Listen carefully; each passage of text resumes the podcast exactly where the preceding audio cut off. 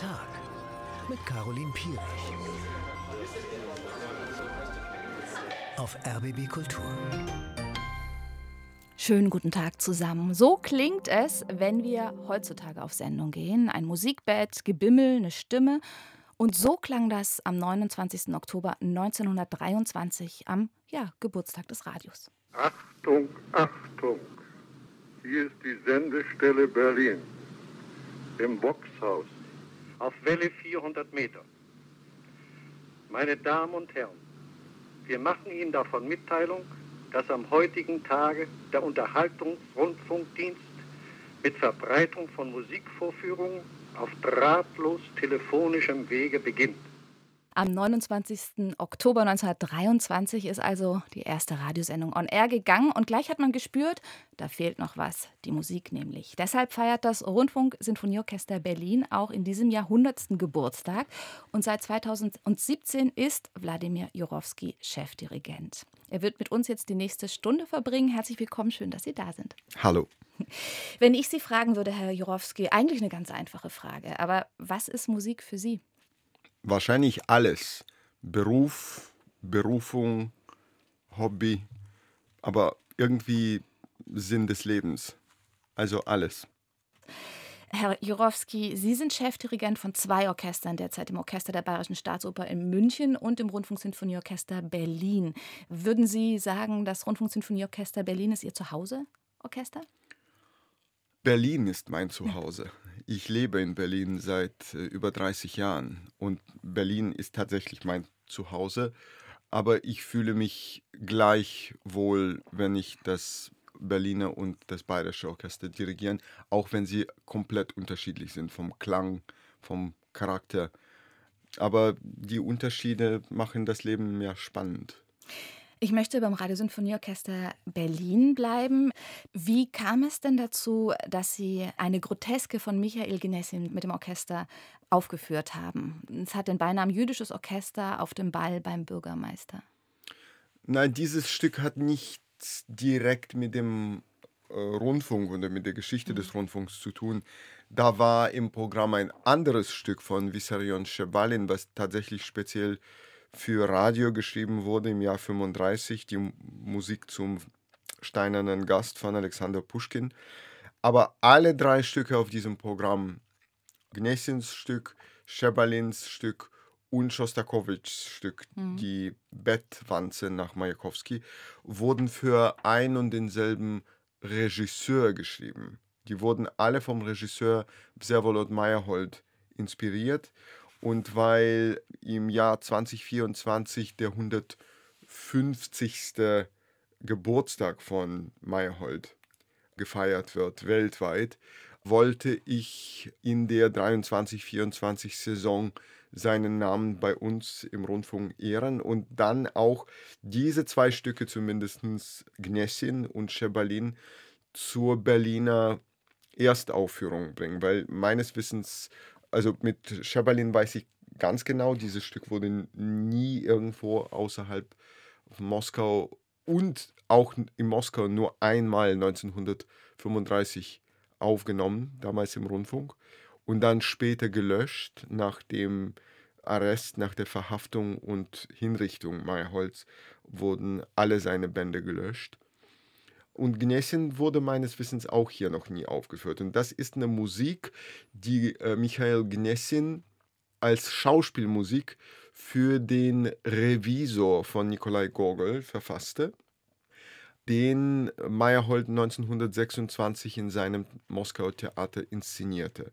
Und das ist eine musikalische Parodie auf ein Klezmer-Orchester, welches beim russischen Bürgermeister irgendwo in russischer Provinz zum Ball geladen wird, um dort aufzuspielen. Aber das Parodistische ist eben, dass sie oft Tänze spielen oder Lieder spielen, die sie nicht richtig kennen. Das ist so in der Handlung dieser Inszenierung gewesen. Und sie kommen ja auch aus einem ganz anderen Kulturkreis. Und so wird diese russische Musik durch das jüdische Element parodistisch gefärbt.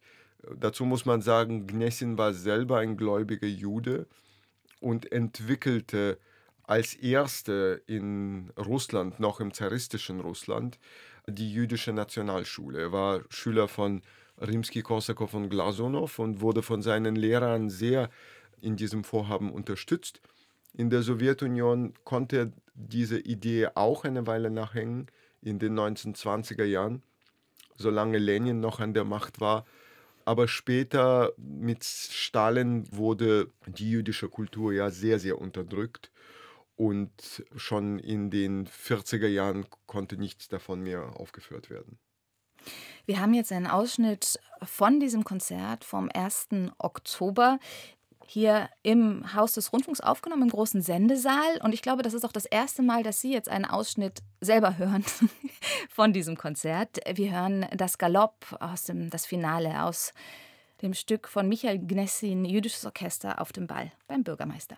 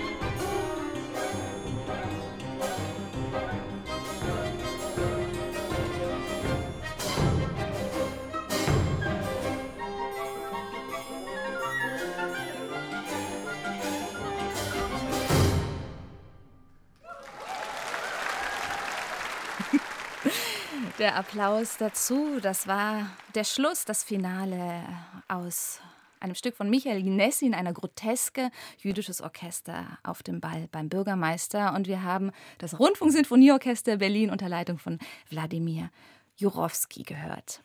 Herr Jurowski, was mir ja auch aufgefallen ist in der letzten Zeit und auch jetzt an dem Konzert vom 1. Oktober, das sind Komponisten aus Russland, die zu leiden hatten unter dem jeweiligen Regime. Ist das denn Ihre Weise, auch mit dem Weltgeschehen umzugehen?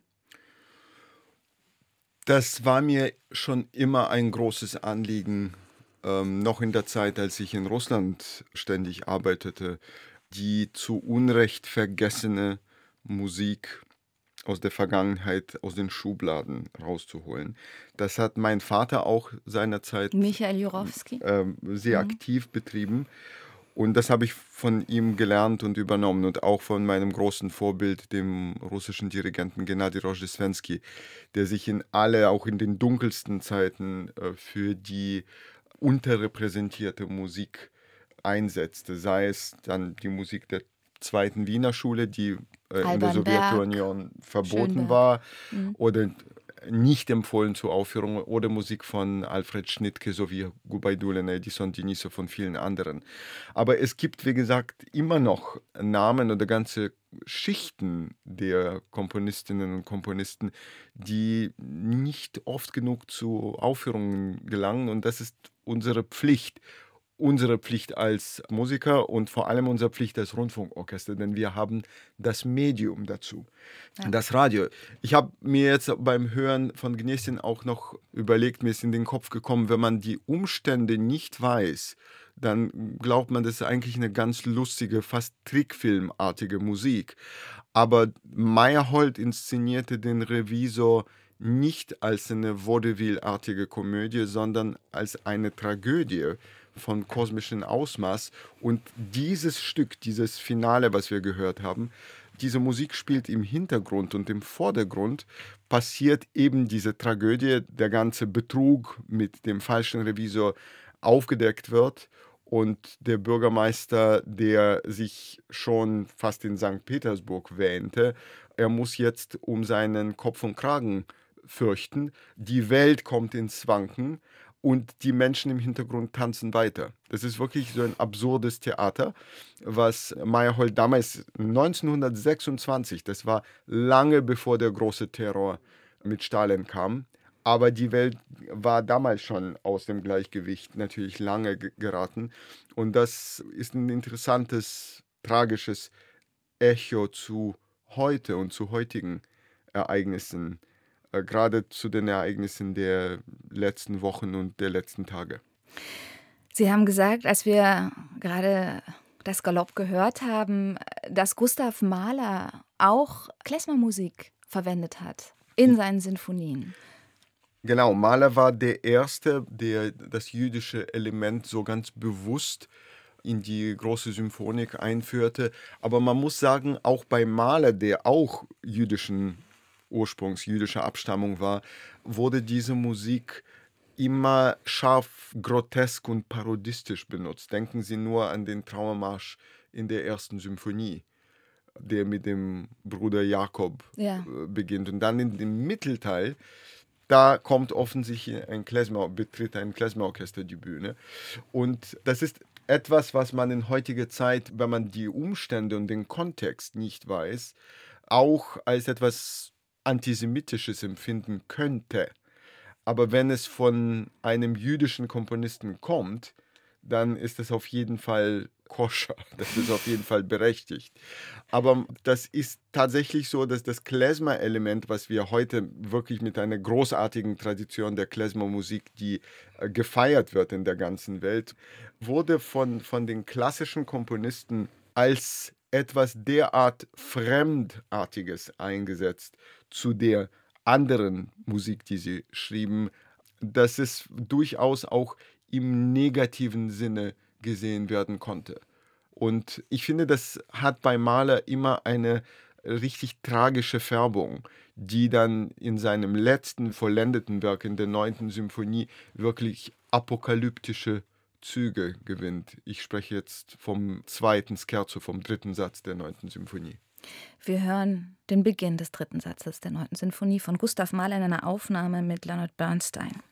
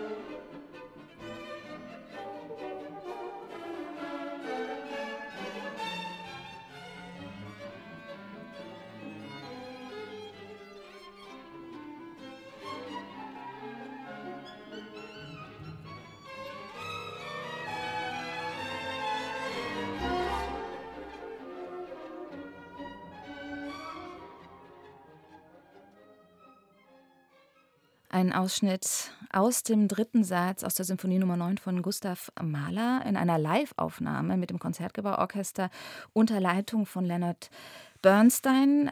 1988, sagt unser Gast Wladimir Jurowski gerade, 1988 war Bernstein in Moskau. Stimmt. Er Und da haben Sie ihn gesehen? Ja, ich, also er kam mit dem Schleswig-Holstein Jugendorchester. Das war der erste Besuch des Orchesters in Moskau, in der Sowjetunion. Und das war aber bereits der zweite Besuch von Bernstein. Der erste war noch vor meiner Geburt erfolgt. 1959 kam er, glaube ich, mit den New York Philharmonic nach Moskau. Und man erzählte Legenden von diesen Konzerten damals. Und jetzt bekam ich, also jetzt 1988 bekam ich plötzlich die Möglichkeit, diesen großen Mann äh, lebendigen Leibes viermal hintereinander zu erleben im, in der Tchaikovsky Halle. Die, es waren drei Konzerte geplant und weil es so ein Riesenerfolg war und die Halle war am Tag drauf zufälligerweise frei. Sie waren 16 Jahre alt. Damals. Ich war 16. Mhm. Hat man das Orchester und Bernstein überredet, noch für einen Tag zu bleiben und einfach noch ein viertes Konzert äh, zu geben. Er ist gewissermaßen auch Impulsgeber, dass Sie sich dafür entschieden haben, Dirigent zu werden? Sie sind Sohn eines Dirigenten, Michael Jurowski. Sie haben lange auch überlegt, ob sie es werden sollen oder nicht, haben eine musikalische Ausbildung genossen, aber es hätte auch vieles andere werden können. Können Sie sich erinnern an den Moment, wo Sie gedacht haben, so ja, jetzt doch Dirigent ist die richtige Entscheidung? Na, Mo Moment als solchen gab es wahrscheinlich nicht. Es gab eine Serie von Momenten, insgesamt eine Periode, wo sich der Wunsch, ein Dirigent zu werden, in mir begann zu wachsen und sich dann endlich festigte. Aber diese Erfahrungen im Konzert von Leonard Bernstein und dem Schleswig-Holstein Jugendorchester, die haben entschieden dazu beigetragen. Also ich, ich denke, das war wahrscheinlich der stärkste Impuls. Können diese, Sie beschreiben, was das war? Naja, das war diese unwahrscheinliche Mischung aus der Energie, die diese passionierten, brillanten jungen Menschen brachten. Wir haben so ein Jugendorchester auch noch nie erlebt. Es gab zwar Hochschulorchester, Konservatoriumsorchester, aber die wirkten selten motiviert. Ich habe zum Beispiel unser Hochschulorchester von Moskau unter Pierre Boulez auch in denselben Jahren gehört und das war beachtlich. Die haben eine Petruschka zum Besten gegeben von Stravinsky, war schon sehr gut, aber, aber das, was Schleswig-Holstein da bot, und ich kann mich auch noch erinnern, die spielten in ihren T-Shirts, die hatten alle die gleichen T-Shirts an. Unser Orchester spielten immer im Frack. Und das war, das war dieses nicht im Frack sein, dieses komplett befreite. Die sind wirklich wie ein, ein Rudel wilder Tiere, was aus den Käfigen in die Welt so entlassen wurden.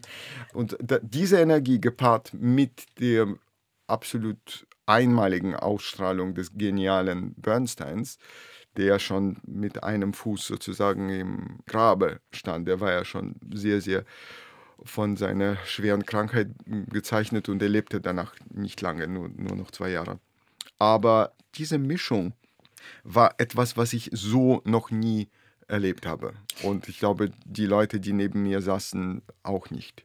Ja, Sie haben den Wunsch dann geäußert, Sie würden gerne bei ihm studieren. Das kam dann nicht dazu, weil er zuvor äh, gestorben ist.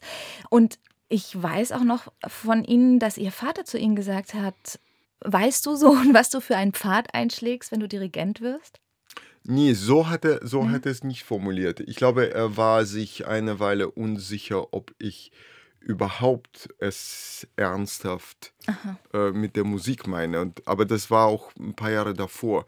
Er hat mich einmal gefragt, ob ich es wirklich will, denn er hatte nicht das Gefühl, dass es mir so, so an der Musik liegt. Ich hatte auch andere Interessen und er meinte, man, man soll die Musik nur professionell betreiben, weil man ohne Musik nicht leben kann. Sonst sollte man die Finger davon lassen. Ist das bei Ihnen so? Äh, inzwischen ja. Ja, ich kann tatsächlich ohne Musik nicht leben. Ich meine, ich kann ohne das Dirigieren leben. Mhm. Aber Musik als Medium, Musik als Quelle der geistigen Energie und Musik als Heilmittel gegen so viele Krankheiten in dieser Welt. Ohne die möchte ich mein Leben nicht wissen. Ein großes Heilmittel haben Sie auch mitgebracht. Musik von Johann Sebastian Bach.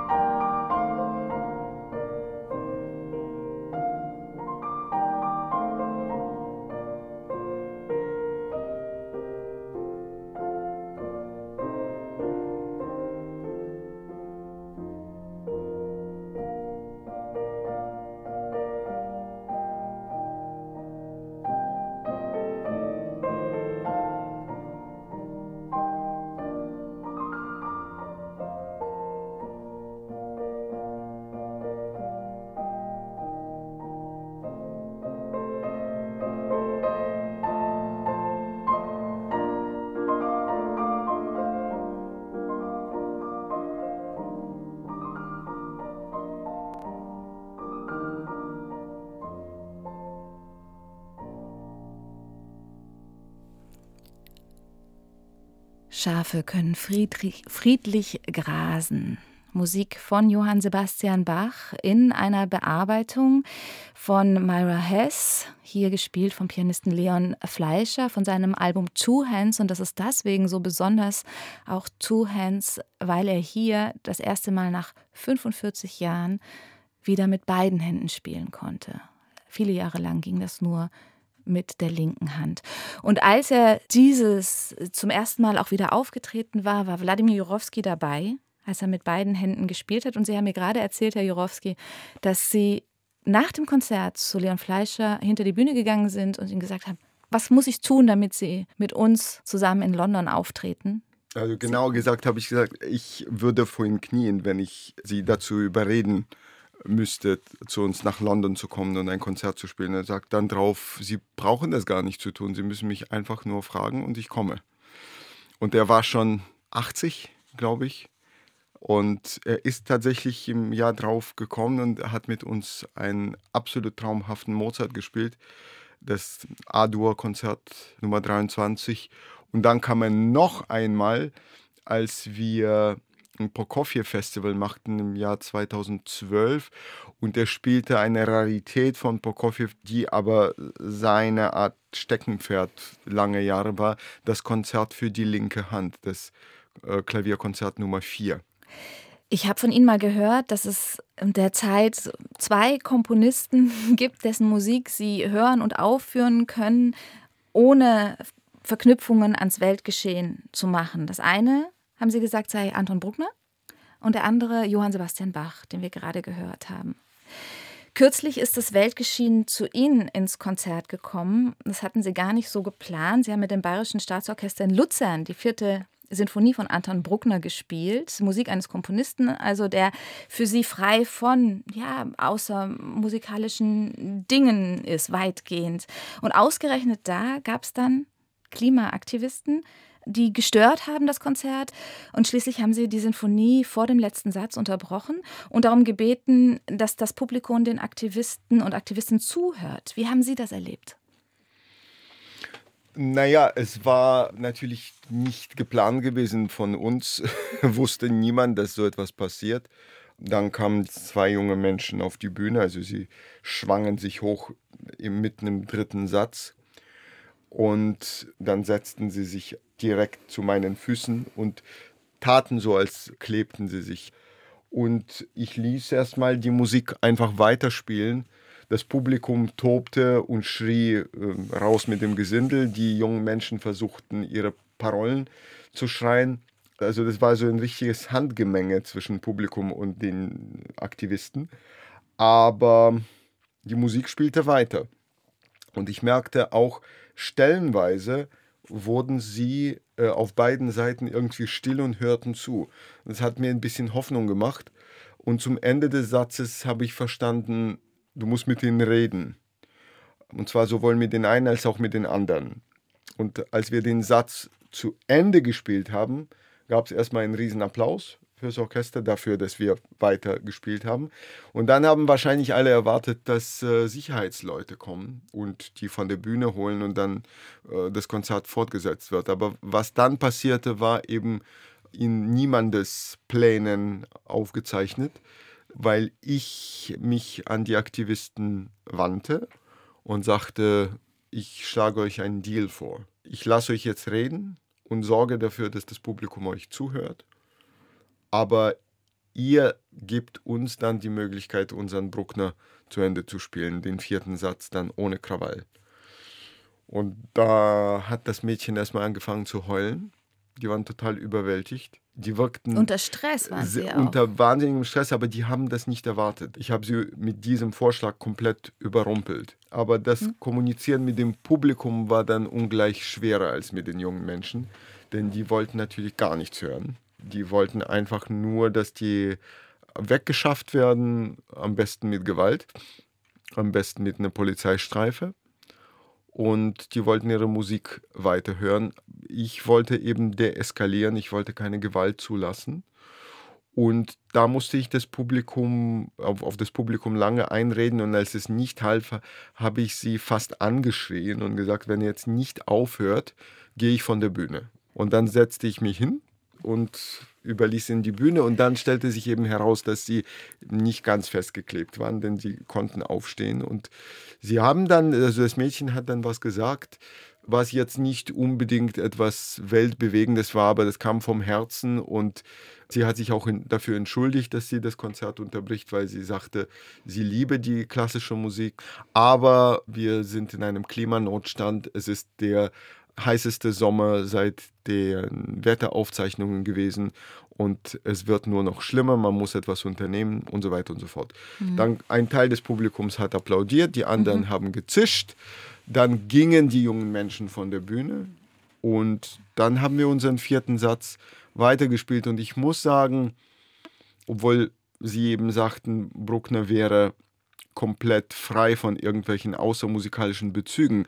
Aber einen Bezug zu unserem Leben hat er und das ist seine ewige Angst vor der Hölle. Nicht vor dem Tod, aber vor der Hölle, vor, vor dem Fegefeuer.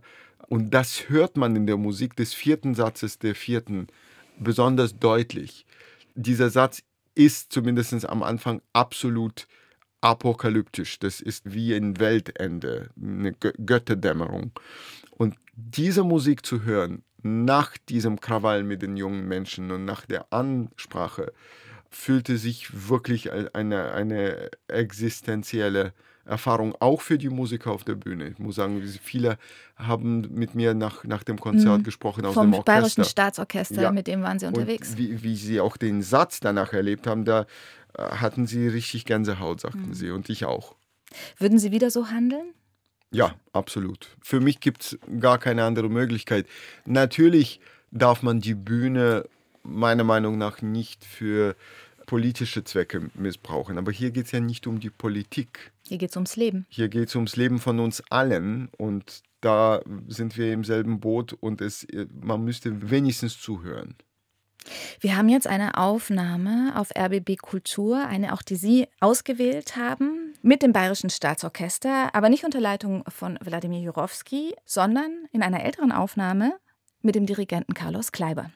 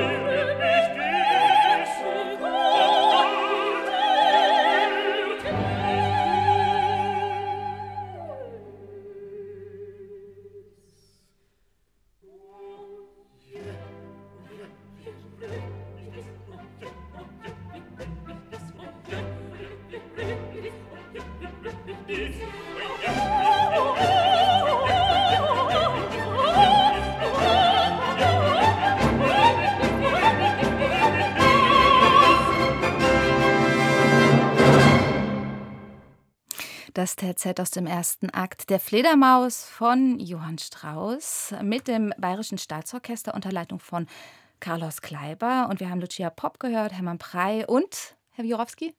Julia Varadi. Sie haben diese Musik ausgesucht, einen Ausschnitt. Sie haben uns freigestellt, welchen Ausschnitt. Weshalb haben Sie sie mitgebracht? Na, erstens, weil ich äh, demnächst die Fledermaus in München äh, wieder dirigieren darf. Also nicht wieder in München, sondern wieder die Fledermaus dirigieren darf. Und für mich war von Anfang an, seit ich begann, mich mit der Fledermaus zu beschäftigen, diese Aufnahme von Carlos Kleiber die beste Aufnahme aller Zeiten. Und das ist auch so geblieben. Das liegt sicherlich an den Sängern, aber wohl auch an dem Dirigenten Carlos Kleiber. Mir hat jemand gesagt, das ist der sinnlichste Dirigent überhaupt. Stimmen Sie dem zu? Das weiß ich nicht. Sinnliche Dirigenten gab es auch vor ihm und nach ihm. Es ist nicht die Sinnlichkeit, die mich an ihm so betört. Es ist die Kohärenz zwischen der Musik, die er spielt, und der Interpretation. Seine Interpretationen erwecken nicht den Eindruck einer Interpretation. Seine Interpretationen klingen so, als wäre diese Musik schon immer so angedacht gewesen von den Komponisten und kann anders gar nicht klingen. Es ist so organisch, dass es nicht nach der ähm, Entscheidung einer Person klingt, ich spiele das jetzt mal so, sondern das ist die Musik selbst. Also er transzendiert den Begriff Interpretation und macht seine Vision zu der absoluten und einzig möglichen Lösung. Zumindest in dem Moment. Für die Dauer, für die Dauer der Aufführung. Weshalb haben Sie Kurt Weils Sieben Todsünden mitgebracht? Wir hören gleich den äh, Prolog äh, in einer Aufnahme mit Gisela May. Naja, das ist wieder so eine glückliche Zusammenfügung mit Gisela May und dem Leipziger Rundfunkorchester unter Herbert Kegel. Da waren ja auch ganz andere berühmte Sänger dabei, wie Peter Schreier zum Beispiel. Das ist diese Organik, die man in der interpretatorischen Welt selten hört. Das ist, ja, es ist eine Interpretation von diesen Personen, die, die das Stück vortragen, aber man hat das Gefühl, so ähnlich wie bei Carlos Kleiber, so und nur so darf diese Musik erklingen. Wir hören einen Ausschnitt aus dem Prolog der Sieben Todsünden von Kurt Weil.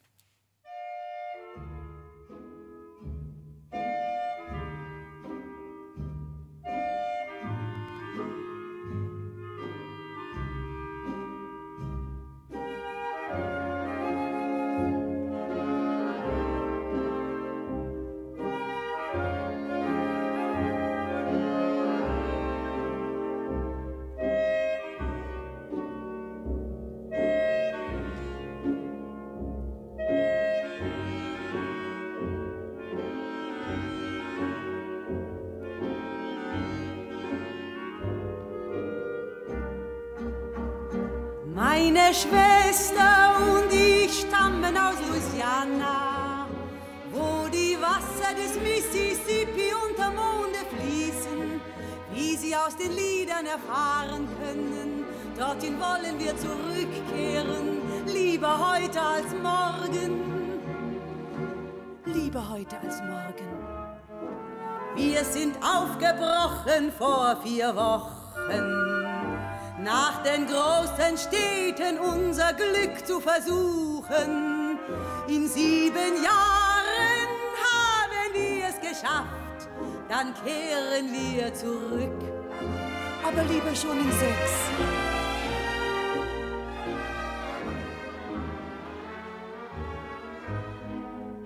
Denn auf uns warten unsere Eltern und zwei Brüder in Louisiana. Ihnen schicken wir das Geld, das wir verdienen. Und von dem Gelde soll gebaut werden ein kleines Haus, ein kleines Haus am Mississippi in Louisiana. Nicht wahr, Anna? Ja, Anna.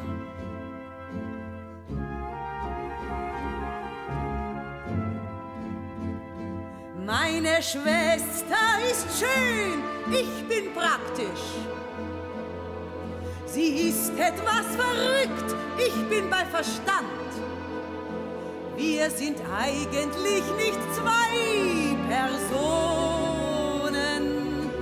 sondern nur eine einzige.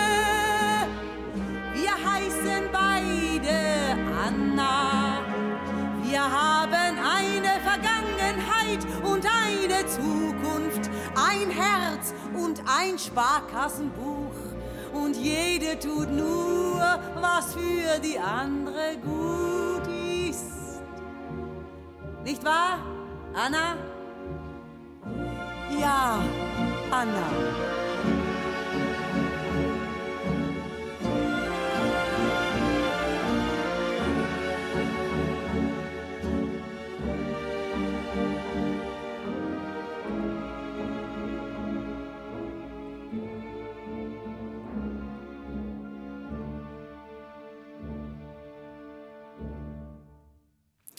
Der Prolog aus den sieben Todsünden von Kurt Weil mit Gisela May und dem Leipziger Rundfunkorchester unter Leitung von Herbert Kegel. Und das auch ausgesucht von unserem Gast heute auf RBB Kultur, Wladimir Jurowski. Und er hat mir gerade gesagt, er wählt auch diese Stücke aus, weil er ein bisschen Werbung machen möchte für diese Interpreten, dass man sie nicht vergisst.